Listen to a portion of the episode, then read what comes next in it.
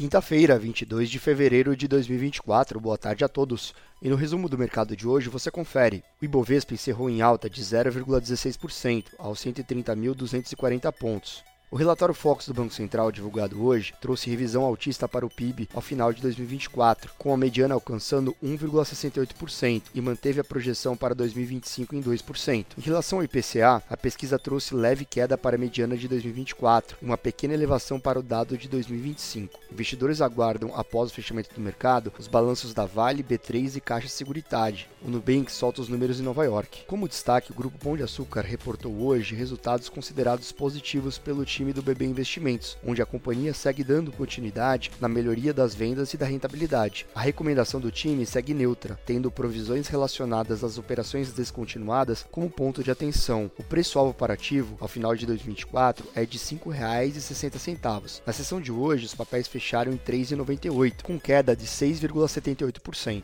O dólar à vista, às 17 horas, estava cotado em R$ 4,95, em alta de 0,3%. No exterior, as bolsas asiáticas fecharam em alta, com balanço positivo da Nvidia.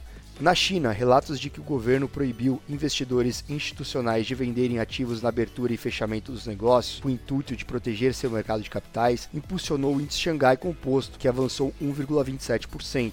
Na Coreia do Sul, o Banco Central local manteve inalterada pela nona reunião consecutiva a taxa de juros em 3,5%. No Japão, a prévia do índice de gerente de compras, o PMI composto de fevereiro, recuou para 50,3 ante 50,1 em janeiro, impactado por ambos os setores, porém ainda em região de expansão. Por lá, o índice Nikkei renovou máxima histórica desde 1989, com alta de 2,19%.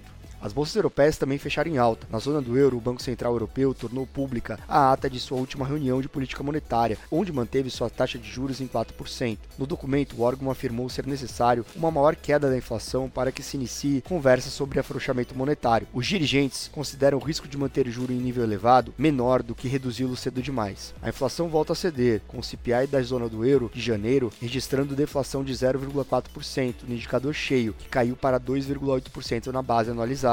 Entre os indicadores de PMI do bloco europeu, a leitura preliminar do indicador composto de fevereiro subiu para 48,9 pontos, maior do que o esperado, impulsionado por alta no setor de serviços. Já no Reino Unido, o indicador composto subiu para 53,3 pontos, também acima da expectativa. Na agenda de balanços, as ações da Mercedes-Benz tiveram forte alta na bolsa de Frankfurt, após superar a expectativa de lucro no quarto trimestre de 2023 e também de elevar o dividendo e o programa de recompra de ações.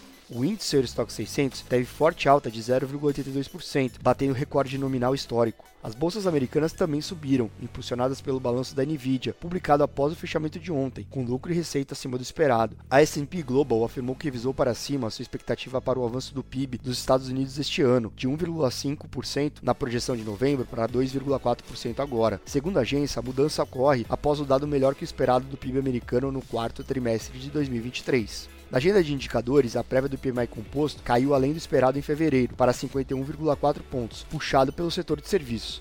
Os pedidos de auxílio-desemprego na semana, encerrada em 17 de fevereiro, caíram para 201 mil e ficaram abaixo do esperado, reforçando a resiliência do mercado de trabalho americano. O vice-presidente do Fed, Philip Jefferson, afirmou que se o rumo da economia seguir como esperado, em algum momento o Fed cortará juros, já que, na opinião dos dirigentes, a taxa de juros está no pico, apesar dos riscos existentes o Nasdaq avançou 2,8%, o S&P 500 subiu 1,94% e o Dow Jones ganhou 1%. Somos do time de estratégia de investimentos do BB e diariamente estaremos aqui para passar o resumo dos mercados. Uma ótima noite a todos.